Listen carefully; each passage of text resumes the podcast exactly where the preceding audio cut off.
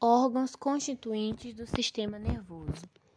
O sistema nervoso está dividido em duas partes fundamentais: sistema nervoso central e sistema nervoso periférico. Vamos falar primeiro sobre o sistema nervoso central. O sistema nervoso central, ele é constituído pelo encéfalo e pela medula espinhal. Os dois são envolvidos e protegidos por três membranas. Essas membranas são chamadas de meninges. São elas a dura mater, a aracnoide e a pia mater. Vamos falar primeiro sobre o encéfalo. O encéfalo, que pesa aproximadamente 1,5 kg, está localizado na caixa craniana e apresenta três órgãos principais: o cérebro, o cerebelo e o tronco encefálico. O cérebro, como a gente já sabe, é um dos mais importantes órgãos do sistema nervoso. Ele é considerado o órgão mais volumoso, pois ocupa a maior parte do encéfalo. O cérebro está dividido em duas partes simétricas, ou seja, iguais, hemisfério direito e hemisfério esquerdo. Assim, a camada mais externa do cérebro é cheia de reentrâncias e chamada de córtex cerebral, o responsável por pensamentos, visão, audição, tato, paladar, fala, escrita e etc.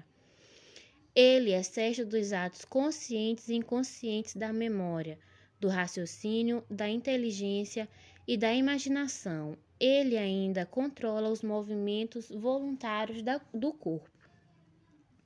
Vamos falar agora sobre o cerebelo. O cerebelo está situado na parte posterior e abaixo do cérebro, ou seja, o cerebelo coordena os movimentos mais precisos do nosso corpo. Além de manter o equilíbrio, ele também regula os tons musculares, ou seja, regula o grau de contração dos músculos e repouso. Vamos falar agora sobre um tronco encefálico.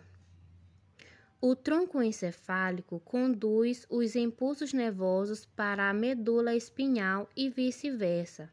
Além disso, ele produz estímulos nervosos que controlam as atividades vitais, como movimentos respiratórios, os batimentos cardíacos e os reflexos, uma tosse, um espirro e a deglutição.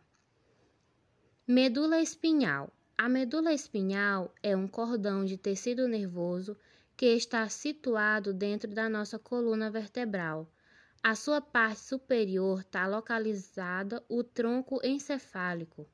Sua função é conduzir os impulsos nervosos do restante do nosso corpo para o cérebro e coordenar os atos involuntários que são os reflexos.